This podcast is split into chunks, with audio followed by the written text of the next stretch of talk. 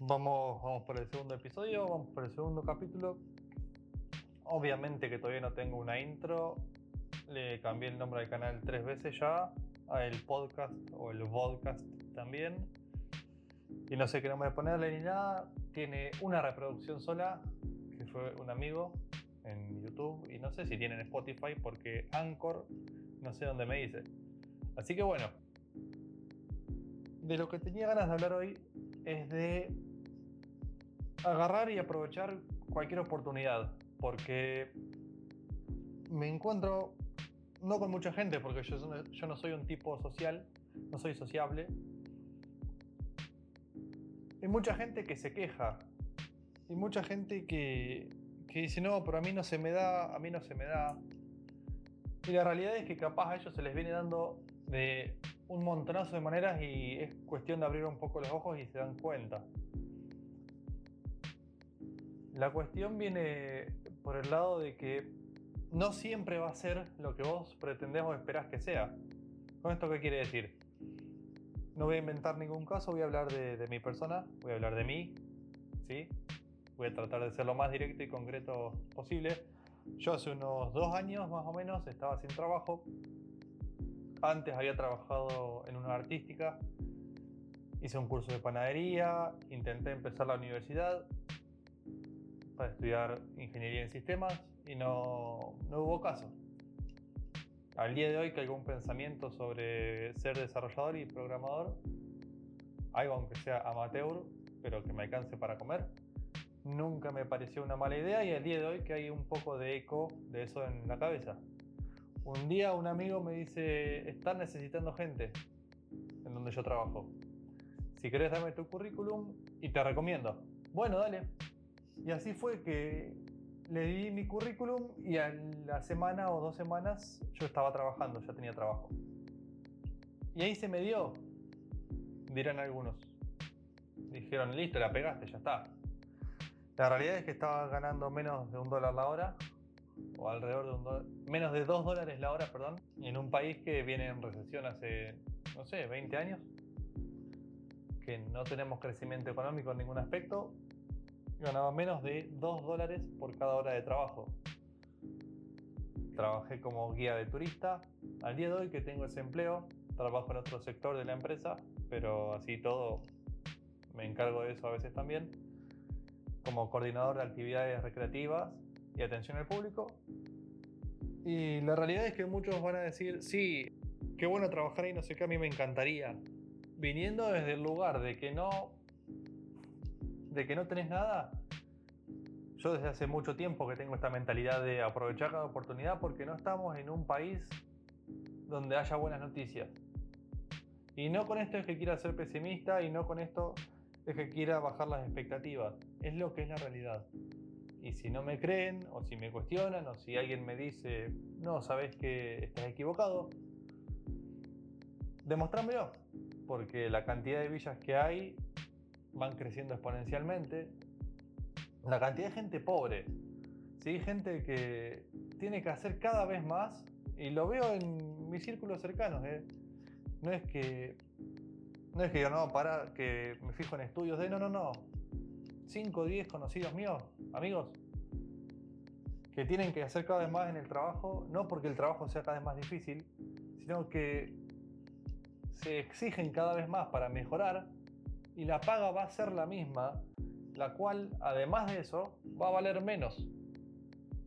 Porque las políticas económicas que hay en nuestro país no, no nos favorecen a los trabajadores, a la, clase media en general. Ni hablar de la pobreza, eso lo, los destruye. Por eso digo que no hay que dejar pasar las oportunidades, porque muchas veces yo llegué hoy gracias a la suerte, a la oportunidad que se me dio por parte de mi amigo.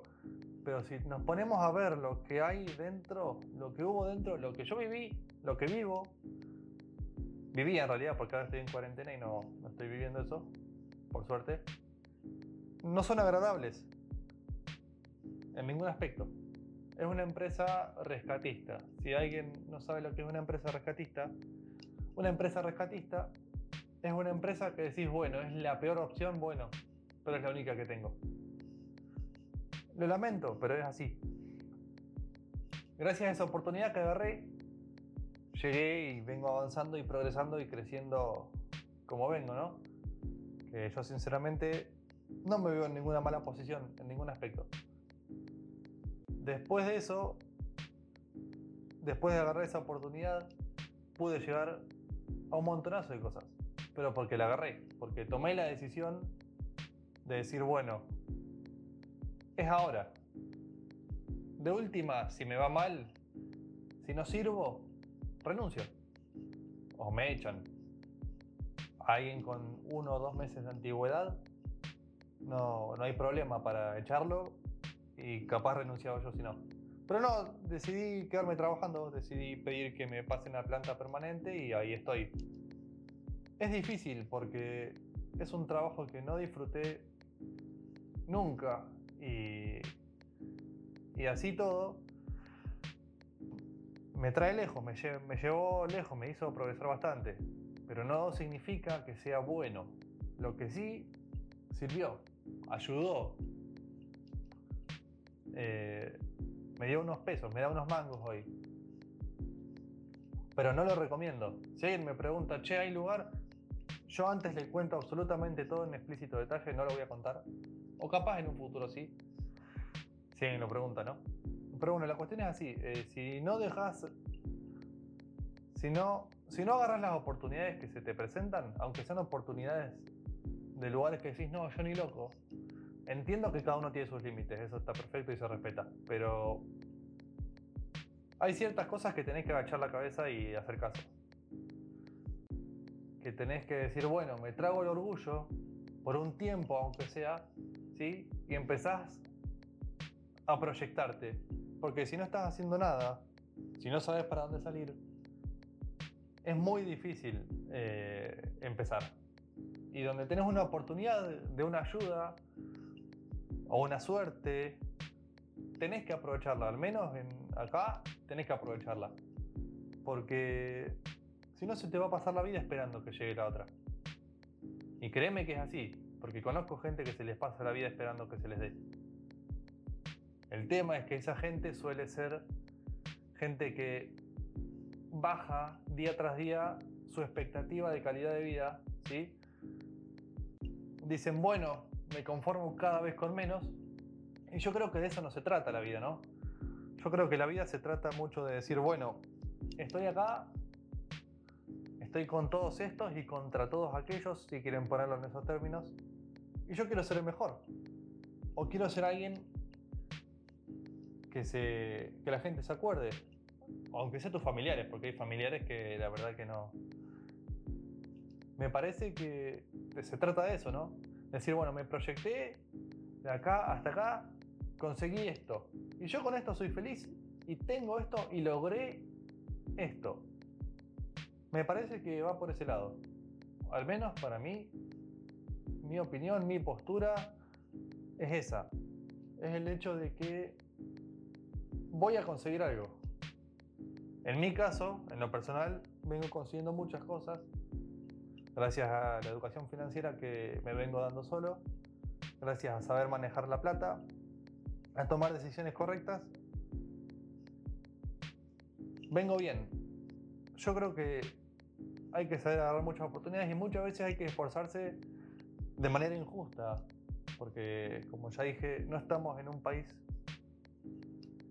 como quien dice para decir, bueno, acá están las cosas bien y vamos, que vos te esforzás trabajás y te va bien. No, acá no es así. Acá hay muchos más factores que van a estar en tu contra y bueno, la vamos a tener un poquito más difícil, pero no significa que sea imposible. Si no, eh, Argentina sería un país sin gente exitosa, sin marcas de ropa u otro tipo de emprendimientos locales, provinciales, nacionales, exitosos.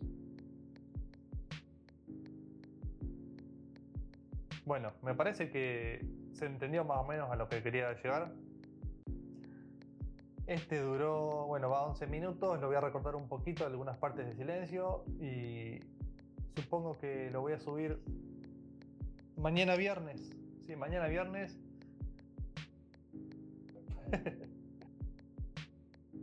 Me parece que con eso que dije ahí en esos últimos 10 minutos pude cerrar bien la idea.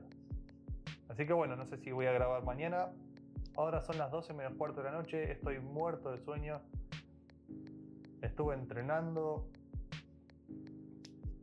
Estuve analizando un par de proyectos que tengo ganas de empezar. Estuve planeando lo que tengo que hacer mañana. Estuve haciendo cosas, estuve ocupado. Así que bueno, me parece que sí. Lo corto acá. Ahora te toca a vos. ¿Por qué no empezás?